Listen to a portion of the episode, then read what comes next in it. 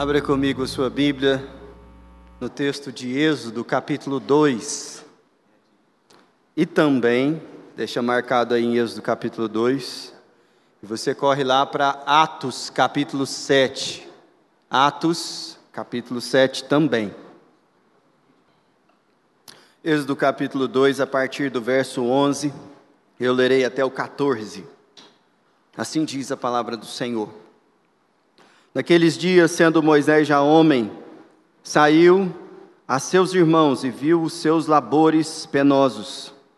E viu que certo egípcio espancava um hebreu, um do seu povo. Olhou de um lado e de outro lado, e vendo que não havia ali ninguém, matou o egípcio e o escondeu na areia. Saiu no dia seguinte, e eis que dois hebreus estavam brigando e disse ao culpado: Por que espancas ao teu próximo? O qual respondeu: Quem te pôs por príncipe e juiz sobre nós? Pensas matar-me como mataste o egípcio? Temeu, pois, Moisés e disse: Com certeza o descobriram. Agora vá para Atos capítulo 7. Eu chamo sua atenção para a leitura a partir especialmente do verso 22. E Moisés foi educado em toda a ciência dos egípcios e era poderoso em palavras e obras. Quando completou 40 anos, veio-lhe a ideia de visitar os seus irmãos, os filhos de Israel. Vendo um homem tratando injustamente, tomou-lhe a defesa e vingou o oprimido, matando o egípcio. Ora, Moisés cuidava que os seus irmãos entenderiam que Deus os queria salvar por intermédio dele. Eles, porém, não compreenderam. No dia seguinte, aproximou-se de uns que brigavam e procurou reconduzi-los à paz, dizendo: Homens, vós sois irmãos, por que vos ofendeis uns aos outros?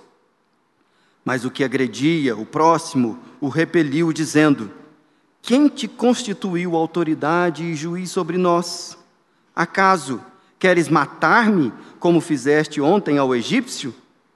Estas palavras, a estas palavras, Moisés fugiu e tornou-se peregrino na terra de Midian, onde lhe nasceram dois filhos. Essa é a palavra do Senhor.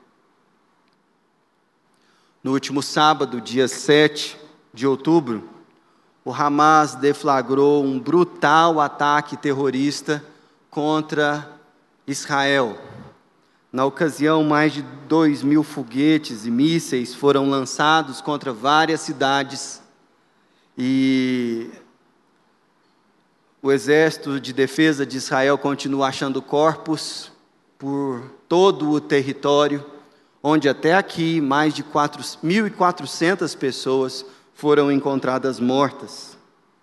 Não fosse isso horrível o suficiente, centenas de judeus e pessoas de outras nacionalidades também foram sequestradas por esses terroristas que conseguiram voltar ou para a faixa de Gaza ou para territórios vizinhos, levando muita gente indiscriminadamente mulheres, crianças, idosos, oficiais, e essas pessoas foram levadas sequestradas como moeda de troca ou como chantagem contra uma represália certa de Israel, que atualmente está em curso. Algo que nós olhamos e ficamos chocados com tanta brutalidade, com tanta maldade e que suscita reações de toda natureza, mas que ficam pendulando entre dois extremos. É muito visível isso nas redes sociais. De um lado, estão aquelas pessoas que parecem encarar essa situação como se ela fosse muito simples. Essas pessoas tratam do assunto como se elas tivessem a solução. E impetuosamente vão julgando e apontando a causa e a solução para tudo. É claro que isso é bem revolucionário e trata de questões das quais as pessoas que são muito eloquentes ignoram. Esse é um extremo do pêndulo. O outro me parece ser uma reação mais acomedida, mas infrutífera na mesma medida, quando as pessoas céticas quanto à solução para um conflito tão longo, com camadas tão é, difíceis de discernir, algumas pessoas olham para essa situação e falam assim: não há esperança para que isso mude. Não há esperança para dias melhores com relação a problemas tão radicais e a coisas tão enraizadas na cultura desses dois povos. É muito triste o que está acontecendo, mas é verdade que o povo de Deus tem um papel importante em meio às grandes crises que o mundo vive. E o que eu gostaria de trabalhar com vocês é especificamente sobre como vencer tanto a ingenuidade quanto a descrença diante das crises que nos cercam. Nosso país não está em guerra, nós não estamos vivendo a fração da angústia dos órfãos e das pessoas no território de Israel ou no território de Gaza, que aquelas pessoas estão vivendo hoje.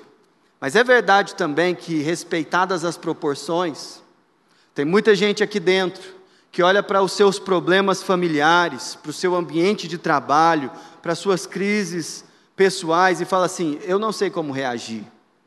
Parece que esse problema é maior demais do que eu. Eu estou na, na luta entre gente muito poderosa e eu não tenho como agir. Há um provérbio indiano que diz que quando dois elefantes brigam, quem mais sofre é a grama.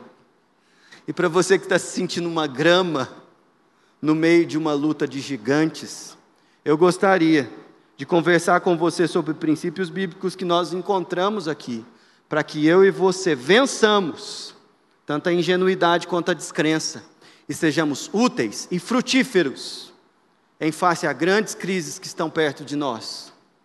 Para tanto, eu gostaria de chamar a sua atenção para algo que você deve reconhecer, ligado às suas limitações. Outra coisa que vai levar você a ser mais confiante, mas não necessariamente no senso comum. E por fim, algo que você não deve se esquecer, você deve se lembrar para que de fato você seja frutífero em meio a grandes crises. Que texto é esse que nós estamos lendo? O texto de Êxodo, capítulo 2, é um episódio importantíssimo da vida de Moisés. Na verdade, ele é definidor para aquilo que Moisés viveria nas próximas décadas da sua vida. Nós lemos também em paralelo o texto de Atos, capítulo 7, porque quando Estevão está fazendo a sua defesa diante do sinédrio, ele faz uma história retrospectiva do povo de Deus na antiga aliança. E ele dá alguma atenção a Moisés. E no trecho que Estevão cita Moisés em seu discurso de defesa, ele fala exatamente do episódio que nós acabamos de ler. Perceba que Estevão dá muita importância para esse evento da vida de Moisés por uma razão muito simples. Ele foi um evento marcante na história daquele homem e na história do povo de Deus também. Lá em Atos capítulo 7, nós recebemos algumas informações que Êxodo não nos passa. Moisés tinha 40 anos na época em que esse episódio aconteceu. Ele já era um homem formado, culto, um dos homens mais cultos da sua época. Isso porque ele foi tirado de uma cultura, mas recebeu o legado afetivo, maternal, familiar daquela cultura e foi trazido para o palácio, para o palácio egípcio, aquilo que era a elite da sociedade do seu tempo. E ele foi criado como o filho da filha de Faraó teve acesso à melhor formação possível, seja ela intelectual, cultural, seja ela militar. E ele era um homem treinado, eloquente e muito capaz. Moisés, com 40 anos de idade, era uma pérola, um tesouro, tanto para o povo de Israel, como um potencial líder para os egípcios. Mas é claro, ele, embora fosse adotado como filho da filha de Faraó, ele não estava na linhagem sucessória, porque ele não era um nativo daquela cultura, ele era um hebreu. E o texto nos faz entender, e eu estou com aqueles que, comentando esse texto, entendem que Moisés, ele havia crescido naquele lugar com um senso de propósito para libertar o povo, mesmo antes de ter recebido o seu chamado. Moisés ele olhava aquela estrutura social, ele questionava o fato da sua mãe, dos seus irmãos serem escravos no Egito e serem tratados com tanta dureza. E havia uma expectativa no coração de Moisés que a população escravizada dos hebreus o reconhecesse como líder e aderissem a um movimento de libertação. Por isso, Moisés tinha aspirações já de libertar o povo, mesmo antes do chamado. Você pode acreditar que eu estou forçando a barra, mas se você olha lá em Atos capítulo 7, especialmente no versículo 25, você verá: ora, Moisés cuidava que os seus irmãos entenderiam que Deus os queria salvar por seu intermédio. Perceba que ele não havia sido ainda chamado por Deus lá na terra de Midian, mas ele tinha intenções de libertar o povo. E ele queria que as pessoas, especialmente os hebreus, reconhecessem isso. O que, que ele fez? Certo dia, ele se levantou e foi para a região onde ele sabia que uma obra estava sendo tocada por aqueles escravos. E o texto diz que ele viu os labores penosos.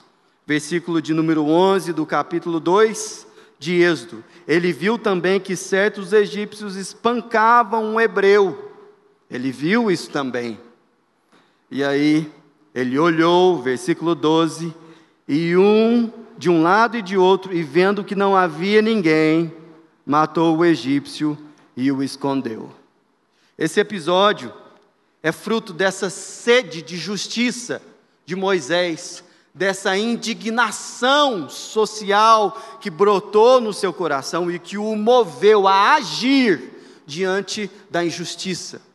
E ele agiu acreditando que ele tinha condições de ter acesso à realidade, de conhecer o que estava acontecendo e julgar a realidade por si mesmo e executar a justiça. Só que ele não reconhecia algo que, diante do relato bíblico, eu e você somos forçados e conduzidos pela sabedoria bíblica a admitir, que é eu e você vemos, enxergamos muito pouco das realidades de crise que nos afetam. Você está impressionado com o que está acontecendo em Israel, na Ucrânia? Você está impressionado com o que tem acontecido nesses lugares distantes? Porque você consegue ver como a guerra é transmitida para o seu smartphone, para a sua TV, mesmo com acesso a tanta informação, eu e você vemos muito pouco do que realmente está acontecendo. Quando Moisés estava vendo, o que, que ele viu? Ele viu a exploração dos trabalhadores escravos, ele viu os egípcios espancando como algozes aqueles escravos, isso ele conseguiu ver. O que, que ele não viu? Ele achou que ninguém estava vendo mas tinha alguém vendo. E eu não estou falando de Deus vendo, não. Alguém viu. Porque no outro dia, o judeu virou para ele e falou assim: Você vai me matar, que nem você fez ontem? Ele não estava vendo, mas tinha mais gente observando ele. Observando claramente qual seria a reação dele. Ele não viu, mas tinha. Outra coisa que ele não viu, ele não viu que ele não podia tratar os escravos como um grupo homogêneo, que tinha interesses totalmente em comum e que não haviam ali disputas internas entre os próprios escravos.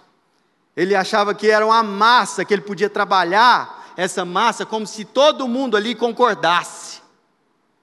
E eventualmente a gente pode olhar para israelenses ou palestinos como se todo mundo ali fosse igual, como se todo mundo tivesse a mesma opinião, como se algumas pessoas pudessem representar exatamente como toda aquela nação pensa ou sofre. Mas na verdade, Moisés, no dia seguinte, percebeu dois israelitas, dois irmãos, brigando. E o que o texto nos dá a entender é que a opressão do egípcio estava a ponto de matar o escravo, e por isso Moisés foi lá e matou o egípcio. Mas no outro dia, a opressão do judeu sobre o outro judeu estava a ponto de matá-lo, e aí Moisés não vai para cima dele, mas intervém, porque senão ele o mataria também. Moisés não sabia das disputas que haviam entre os escravos, mas ele achava que ele via muito, que ele via tudo. Moisés não via que as suas ações minariam suas intenções de libertar o povo e sua autoridade diante daqueles que ele queria salvar. Porque o que ele não conseguiu ver é que diante daqueles escravos que ele estava tentando libertar, um homem veio do palácio e viu algo que não gostou e matou aquele de quem ele discordava. Aquele povo via isso todo dia, a partir dos egípcios. Todo dia era isso que acontecia. É exatamente isso que acontecia. E Moisés não viu isso, ele não percebeu isso. Ele era muito impetuoso, ele era muito confiante. Mas apesar dele ver algumas coisas que tinham contato e correspondência com a realidade, o seu olhar ainda era muito limitado. E olha que nós não estamos falando de uma pessoa alienada, uma pessoa despreparada, alguém que não conhecia a realidade daqueles dois cenários, tanto o ambiente da elite egípcia, quanto o chão do povo hebreu. Moisés conseguia transitar pelos dois mundos e mesmo assim ele via muito pouco. Agora, olha que interessante. Nós já vimos no capítulo 7 que Moisés confiava de que Deus o queria usar para libertar os egípcios. Moisés confiava na vontade de Deus mas ele não confiava plenamente na providência do Senhor. Veja o ponto. O texto de Atos, capítulo 7, destaca no versículo 23 que quando completou 40 anos, veio-lhe a ideia de visitar os seus irmãos, os filhos de Israel. Ele achava que estava no ponto. Ele achava que estava preparado e que aquela era a hora. E ele foi fazer uma visita ao povo. E quando ele chega lá, ele entende que está diante de uma grande oportunidade. Agora ele vai fazer algo que vai ser a virada para que os judeus o reconheçam como alguém que os vai livrar da opressão. E ele comete um assassinato, ele mata o opressor, o egípcio. E Moisés, ao mesmo tempo que ele se sentia o libertador de Israel, e que cria que Deus o usaria para tal tarefa, ele concorda com Deus nesse ponto. O que ele não concorda, ou pelo menos não consulta a Deus, e não espera em Deus, é a respeito do como isso ia acontecer e quando isso ia acontecer. Eu tenho a impressão que nós somos muito parecidos com Moisés. Nós oramos e falamos: Senhor, faça a tua vontade. Eu quero a tua vontade para a minha vida. E nós concordamos, Senhor, com isso, com aquilo e com aquilo. Faz a tua vontade, Senhor. Mas como isso vai acontecer? E quando isso vai acontecer? Deixa comigo. Porque eu preciso pôr a mão na massa, senão as coisas não vão acontecer. Veja bem, eu não estou é, recomendando que você tenha uma postura passiva diante daquilo que você espera ser a vontade de Deus para a sua vida. Mas é muito mais comum eu e você sermos precipitados do que agirmos em fé. E nós estamos exatamente de um, diante de um exemplo desse. Moisés se via como um libertador, esperava que, Deus, que Deus o usasse nessa direção. Mas ele decide usar as armas do Egito para libertar o povo do Egito. E nesse ponto, algo parecido acontece conosco em diferentes áreas. Vou dar somente um exemplo para você entender do que eu estou falando. Eventualmente você que tem a expectativa de se casar e ainda não o fez, entende no íntimo do seu coração que Deus tem o um matrimônio para você ainda. E esse evento ainda não aconteceu e não chegou. Mas o tempo vai passando e você vai se incomodando. E eventualmente você fala assim: Senhor, e aí? E essa paciência vai indo embora e você decide agir. Mas decide agir à parte dos princípios bíblicos. E a sua expectativa é se casar como a vontade do Senhor é para a sua vida. Entretanto, algumas atitudes suas demonstram a seguinte, a, a, o seguinte cenário: Senhor, eu já entendi que o Senhor quer que eu me case. Eu vou atrás de resolver esse detalhe. E quando eu de fato tiver tudo pronto, aí o Senhor vem e nos abençoa e está tudo certo. Moisés estava diante de um, uma situação muito mais aguda, mas o princípio pelo qual ele decidiu agir era exatamente esse: Senhor, eu já sei o que o Senhor quer fazer, não tem importância o como nem o quando, pode deixar isso comigo, eu só espero que o Senhor me abençoe quando eu tiver tomado alguma atitude. Moisés ele confiava na vontade de Deus, mas não na sua providência. Ele achava que era ele que tinha que resolver o negócio, no poder do seu braço. E um comentarista desse texto, uh, Philip ele diz o seguinte: Moisés estava tentando salvar o povo de Deus por meio das suas próprias obras, em vez de deixar que Deus o salvasse por meio da sua graça. Confiar na graça de Deus quanto ao como e ao como é um dos maiores desafios do povo de Deus quando nós concordamos que queremos a vontade dele para a nossa vida. E aí eu quero dar a você um exemplo oposto, para ver como alguém que de fato crê na providência do Senhor age quando está numa situação de crise. Abra comigo a sua Bíblia em 1 Samuel capítulo 26.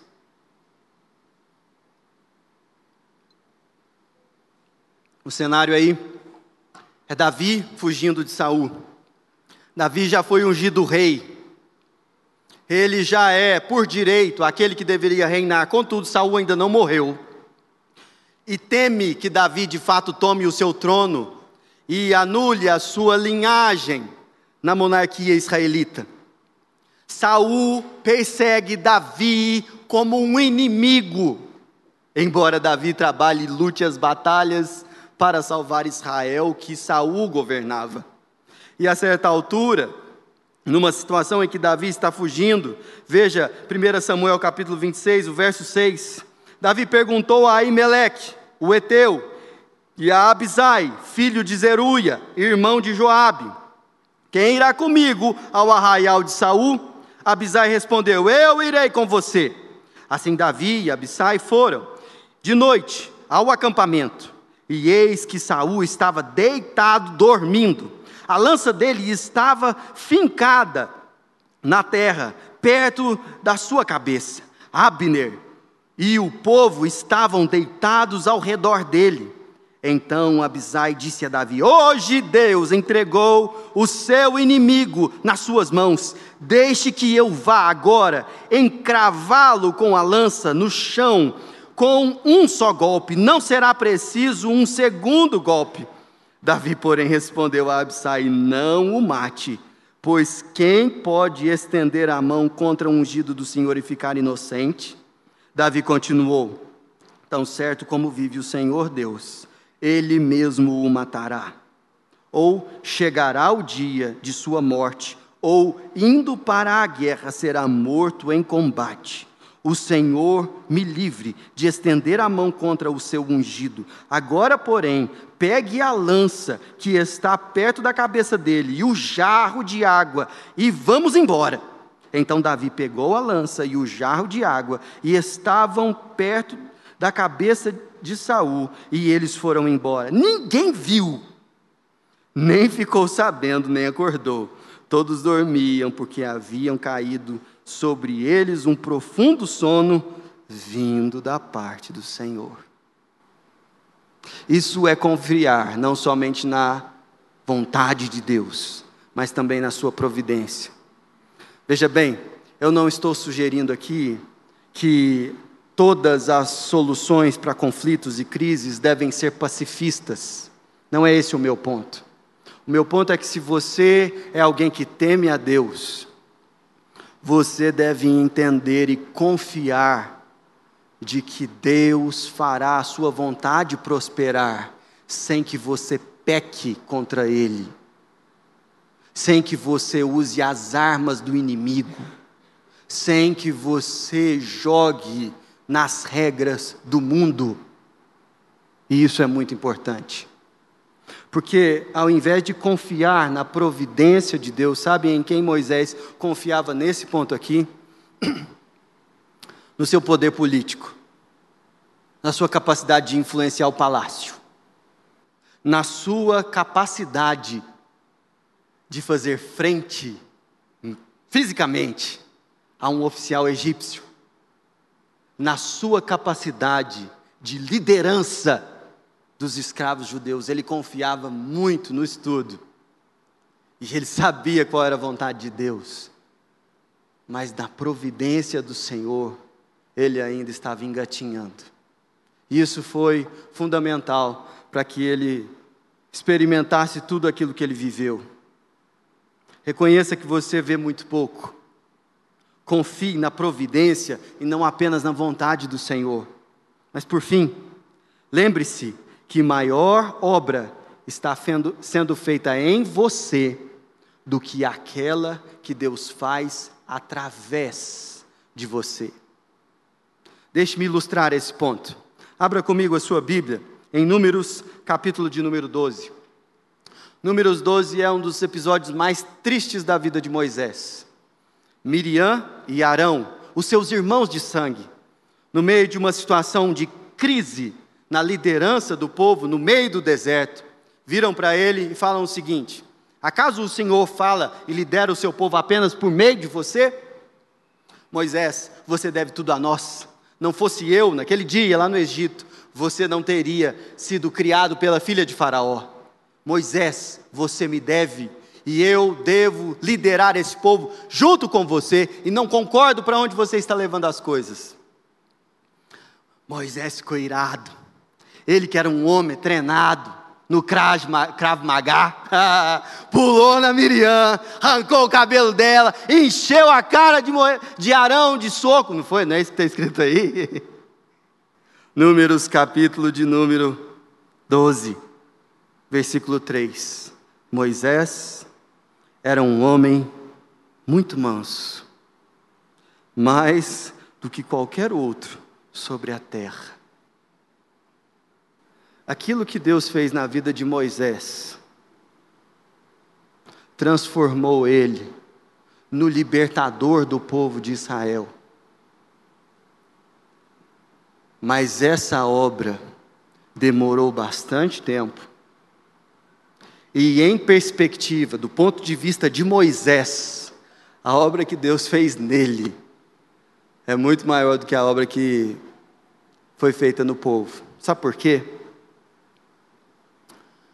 Questões sociais nos indignam e elas precisam estar na nossa agenda de intercessão e de trabalho. Mas veja que interessante que a Bíblia fala que quando um pecador se arrepende, há festa no céu. A Bíblia não fala que houve festa no céu quando o povo saiu andando e livre da opressão dos escravos. De fato, isso foi memorável, de fato, isso honrou a Deus. Mas enquanto você estiver mais preocupado com as questões sociais e com as injustiças desse mundo, e menos ocupado com a miséria do seu pecado, você estará ainda muito longe do tipo de gente que de fato dá frutos no reino de Deus diante de crises profundas. Deus quer trabalhar em você e não somente através de você para que um objetivo seja alcançado. E sabe por que o trabalho de Deus na vida de, José, de Moisés o tornou um homem manso? porque Moisés estava sendo transformado à imagem de alguém que é manso e humilde de coração. Esse alguém é Jesus.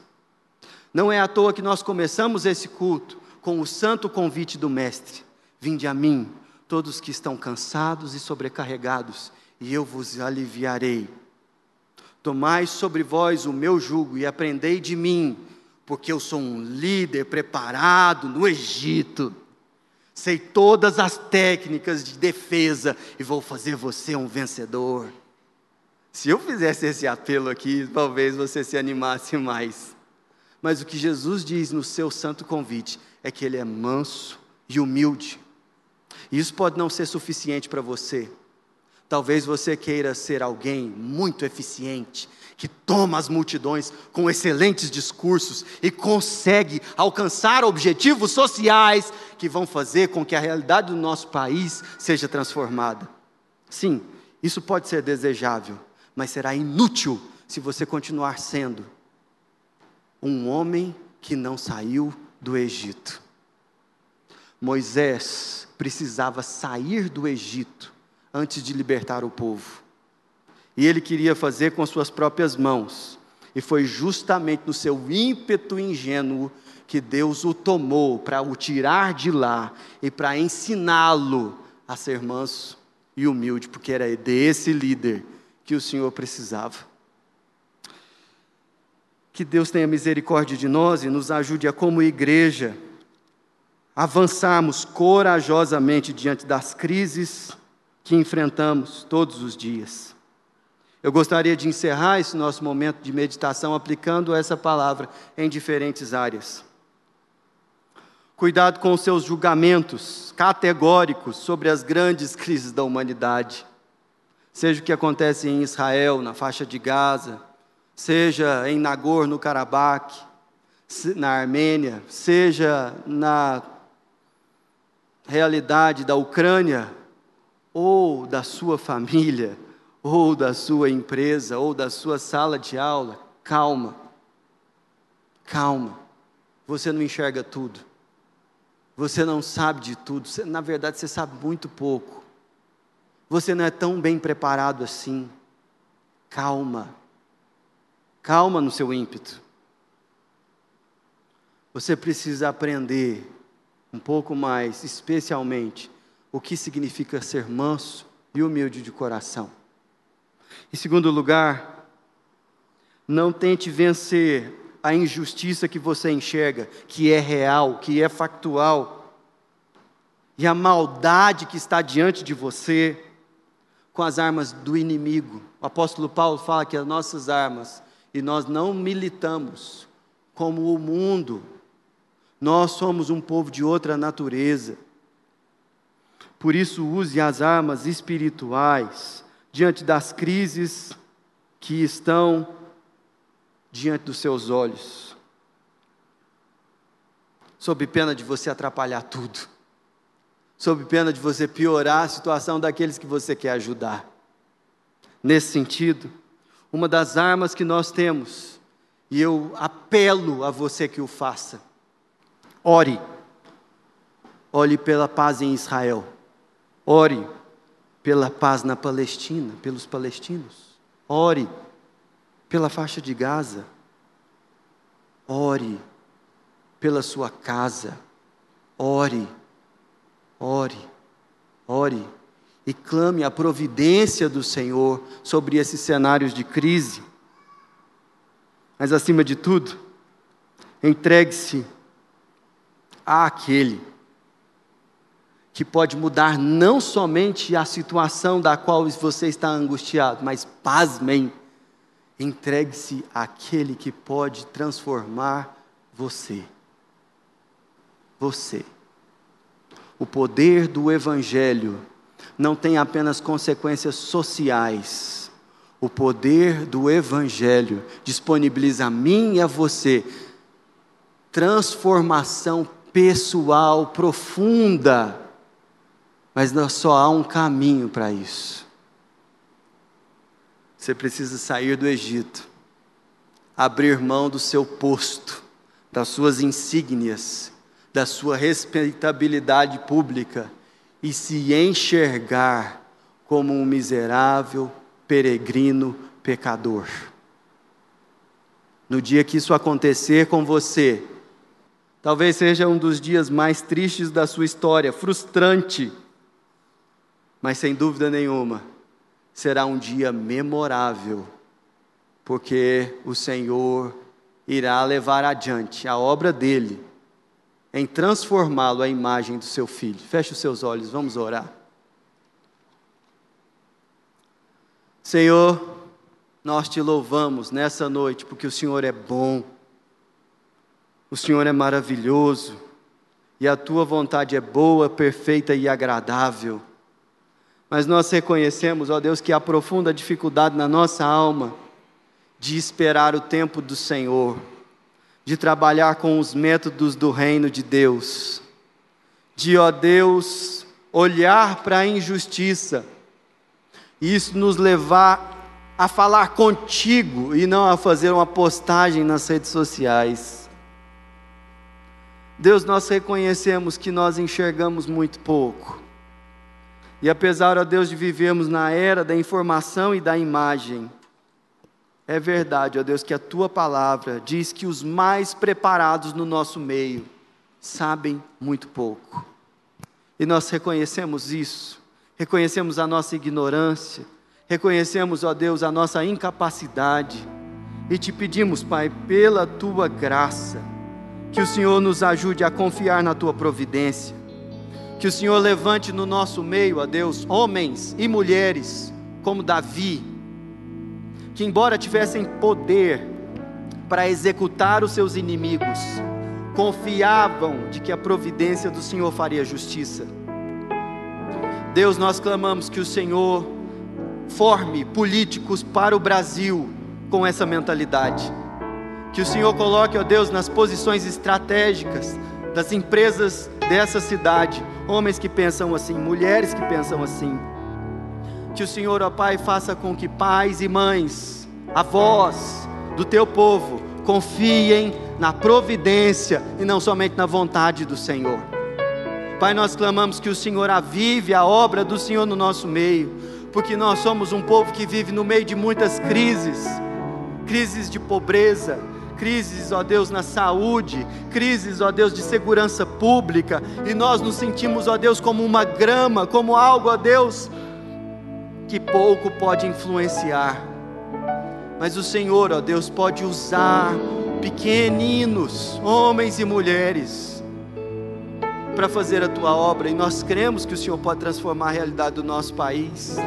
Clamamos, ó Deus, para que o Senhor nos avive a fé para que nós não sejamos, ó Deus, céticos quanto a dias melhores, mas também que não sejamos ingênuos para trabalhar e militar com as armas do mundo, intentando promover o reino do Senhor.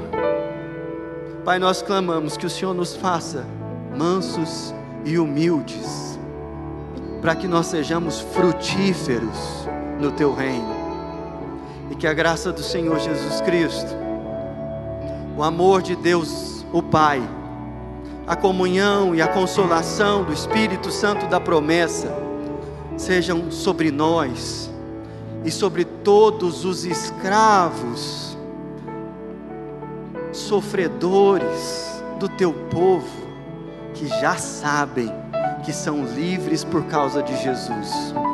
Que, ó Deus, até o dia que nós atravessarmos o mar, ajuda-nos a viver em santidade na tua presença. Faz a tua obra nas nossas vidas, para a tua glória. Abençoa-nos assim. Amém.